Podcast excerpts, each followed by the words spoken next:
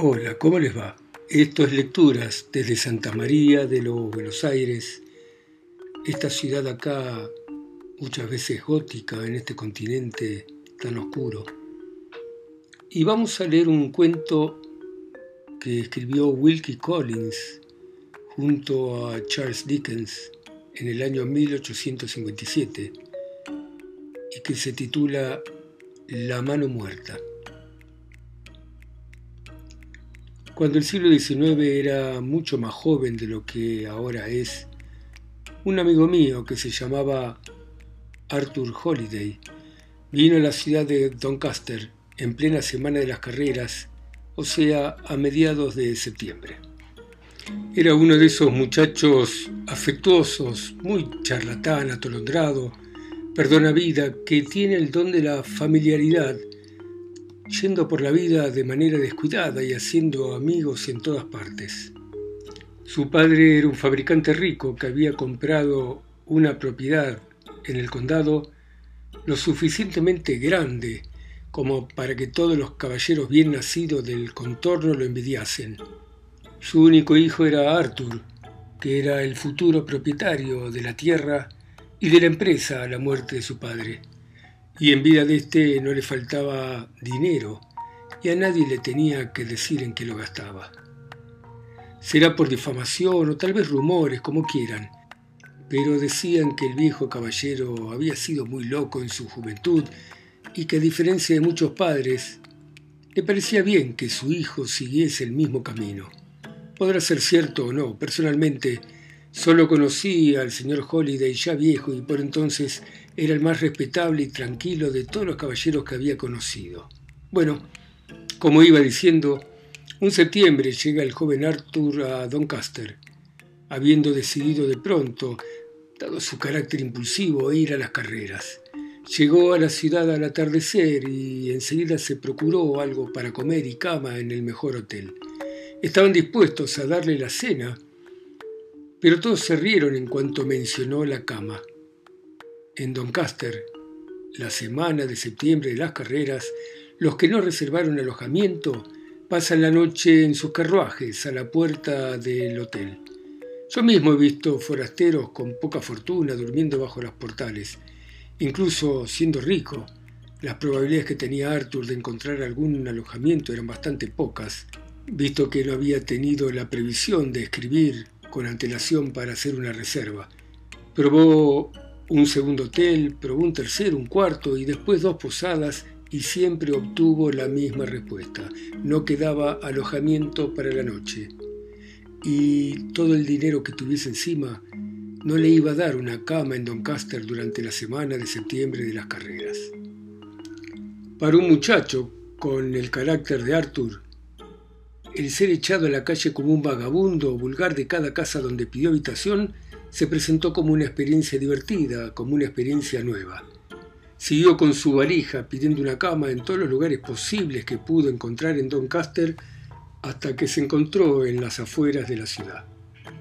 Para ese momento el último resplandor del atardecer había muerto y la luna asomaba empañada en niebla. Hacía frío, se amontonaban pesadas las nubes y pronto iba a llover. Ante la perspectiva de una noche horrible, las buenas intenciones de Holiday se derrumbaron. Empezó a mirar su situación desde un punto de vista más serio, aunque divertido, y buscó alguna otra posada a su alrededor, ansioso por finalmente resolver el problema del alojamiento nocturno. Los suburbios de la ciudad, por donde estaba, estaban mal iluminados y no se podía ver mucho de las casas por las que pasaba salvo que eran sucias y pequeñas cuanto más se alejaba de la ciudad. Al final de la calle por la que ahora caminaba, brillaba el destello torpe de una pequeña lámpara de aceite, solitaria y débil, luchando inútilmente contra la oscuridad en su entorno. Decidió ir hasta ella y entonces, si allí no había nada parecido a un lugar donde pasar la noche, volvería al centro e intentaría asegurarse al menos una silla para estar sentado en uno de los principales hoteles. Cuando estaba cerca de la luz oyó voces y al acercarse vio que la lámpara iluminaba la entrada a un patio estrecho en cuya pared había de un color carne desteñido una larga mano que señalaba con su dedo índice esta inscripción. Los dos petirrojos. Sin dudarlo, Arthur entró en el patio para ver lo que los petirrojos podían hacer por él. Cinco o seis hombres estaban parados al lado de la puerta al final del patio de cara a la entrada de la calle. Los hombres escuchaban a uno, mejor vestido que los demás, que le estaba contando al resto algo en voz baja que parecía interesarles. Al entrar en el patio, Arthur se cruzó con un forastero que con una mochila en mano evidentemente se iba de la casa. No, no, señor posadero.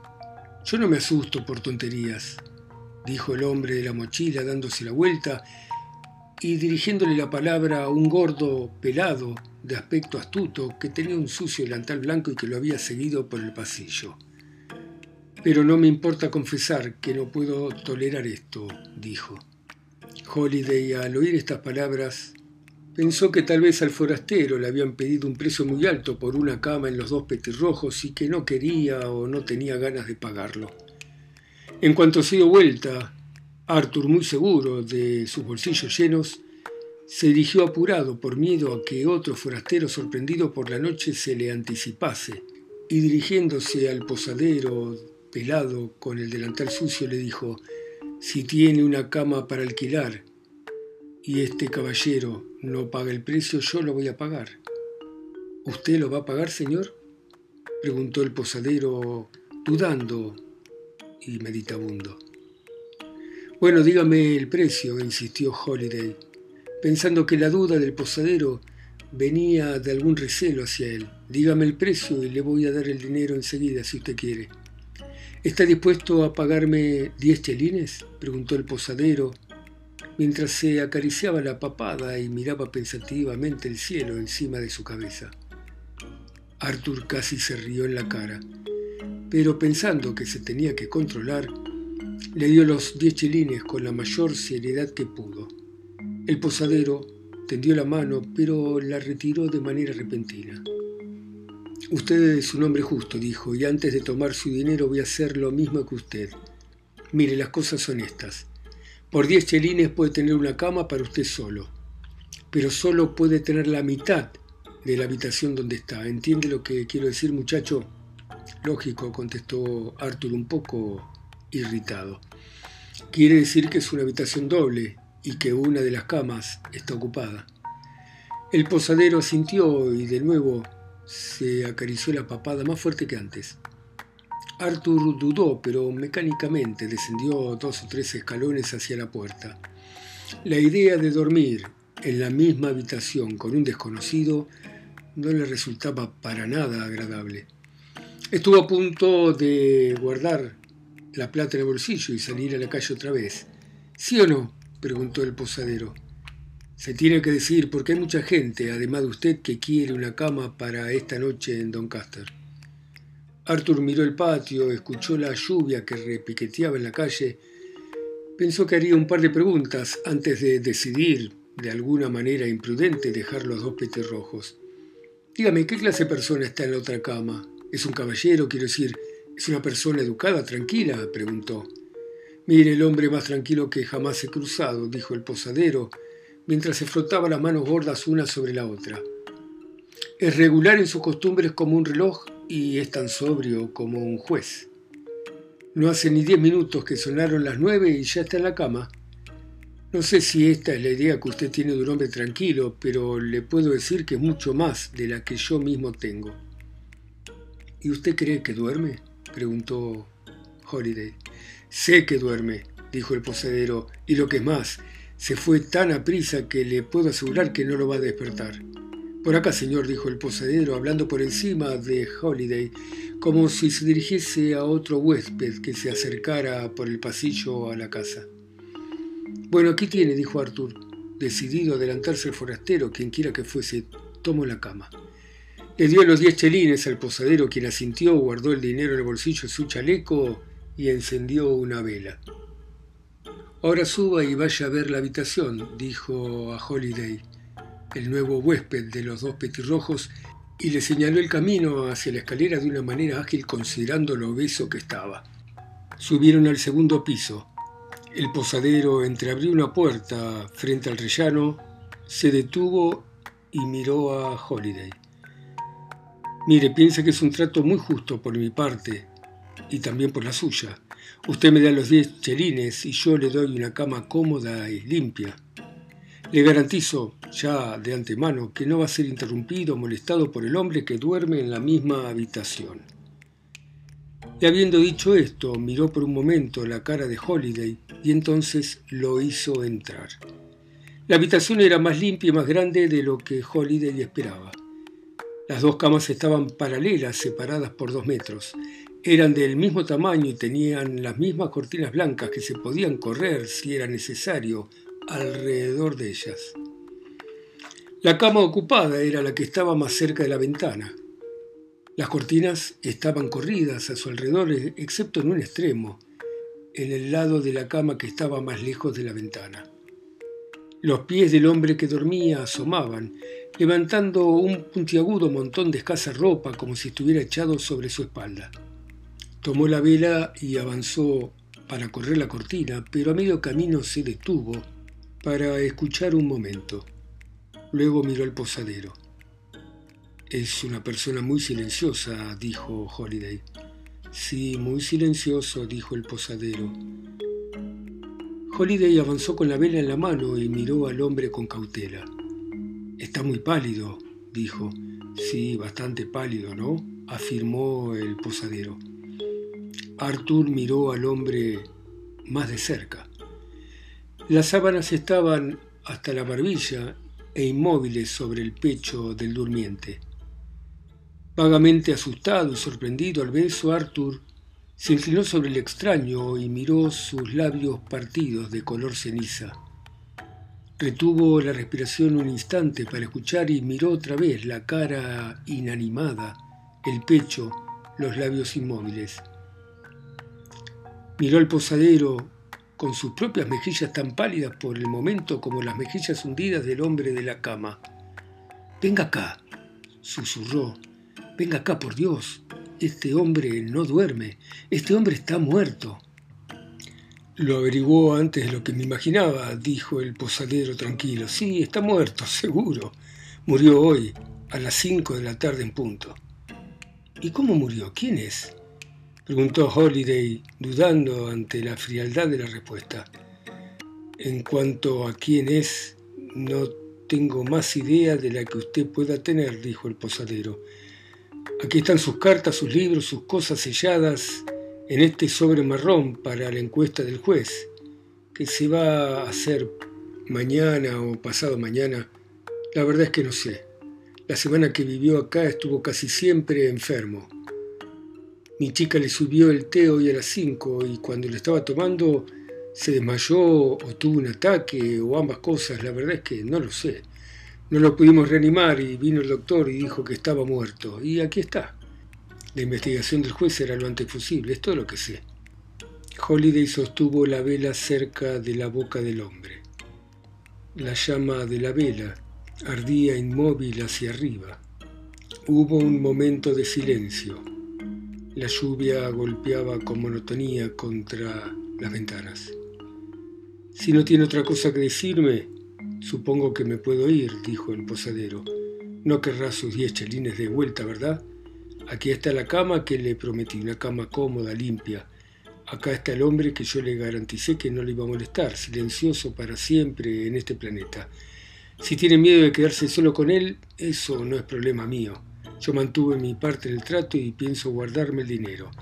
Yo no soy de Yorkshire, joven, pero viví lo bastante en estos lugares como para agudizar mi ingenio y me pregunto si la próxima vez que venga aquí encontrará el modo de avivar el suyo. El posadero se volvió hacia la puerta, riendo para sí suavemente, como si estuviera muy satisfecho de su propia maldad. Arthur, para entonces sobresaltado y asustado como estaba, se fue recuperando hasta sentirse indignado por haber sido engañado y también por la manera insolente con la que el posadero mostraba su alegría por ello. No se ría, le dijo cortante, hasta que sepa que se puede reír en serio de mí. No va a tener los diez chelines por nada. Me quedo en la cama. ¿Lo va a hacer? Entonces le un buen descanso, dijo el posadero, y con esta despedida breve salí y cerró la puerta. Qué buen descanso, un buen descanso. Apenas dichas estas palabras, en cuanto se cerró la puerta, Holiday se arrepintió de las palabras que acababa de decir. Aunque no fuese muy sensible ni tuviera falta de coraje psíquico o moral, el hecho de que estuviera delante de él el muerto le produjo instantáneamente un escalofriante efecto en su cabeza en cuanto se quedó solo en la habitación. Por sus palabras estaba obligado a quedarse allí hasta la mañana siguiente. A un hombre más viejo, esas palabras tal vez no le hubiesen importado nada y hubiese actuado con sentido común sin referirse a ella, pero Holiday era muy joven para rechazar el ridículo ante un inferior, demasiado joven para pasar por ver humillada su propia jactancia Así que no se iba a negar a la prueba, iba a pasar la noche en el mismo cuarto que el muerto. Son unas horas, me puedo ir enseguida por la mañana, pensó para sí. Y mientras este pensamiento cruzaba su mente, miraba la cama ocupada y el bulto de los pies le llamó la atención. Se adelantó y corrió las cortinas, absteniéndose de mirar la cara del muerto y tratando de no grabar una impresión mala en su cabeza. Corrió las cortinas con suavidad y suspiró involuntariamente. Pobre tipo. Pensó con tristeza como si lo hubiera conocido. Pobre tipo. Fue a la ventana, la noche era oscura y no se veía nada. La lluvia golpeaba contra los cristales. Al oírlo sacó la conclusión de que la ventana daba a la parte de atrás de la casa ya que adelante quedaba resguardada por los edificios y por el patio. Se quedó parado ante la ventana, escuchando con alivio el ruido monótono de la lluvia, que era algo vivo que lo estaba acompañando. Mientras estaba allí, oyó sonar las campanas de una iglesia lejana. Eran las diez de la noche. Solo las diez. ¿Cómo iba a pasar las horas hasta que la casa despertase por la mañana? En otras circunstancias, habría bajado habría ido al bar a pedir una bebida, charlado y reído con la gente allí reunida familiarmente como si se conocieran de toda la vida. Pero odiaba la idea de pasar el rato de esta manera. La situación en la que se había puesto lo había alterado de manera profunda. Hasta ahora su vida había sido la de un joven despreocupado, frívolo, sin problemas ni pruebas. No había perdido a nadie que amase o algún amigo que apreciase. Hasta esa noche ni siquiera en pensamiento se había encontrado con la muerte. Dio varias vueltas por la habitación y se detuvo. En sus oídos resonó el ruido que hacían sus botas en el suelo que estaba pobremente alfombrado. Dudó un poco y se las quitó y caminó hacia un lado y otro silenciosamente. Ya había abandonado todo deseo de descansar o de dormir. La idea de tirarse en la cama desocupada lo hizo imaginarse la postura del muerto. ¿Quién era? ¿Cuál era su pasado? Debía de haber sido pobre, porque de tener dinero no hubiese pasado nunca por los dos petirrojos. Tal vez estuviese debilitado por una enfermedad, o tal vez no hubiese muerto, como dijo el posadero. Enfermo, pobre, solitario, muerto, en un lugar extraño, muerto, tan solo con un forastero que se estaba apiadando de él. Una historia triste, mirándolo bien, una historia muy triste.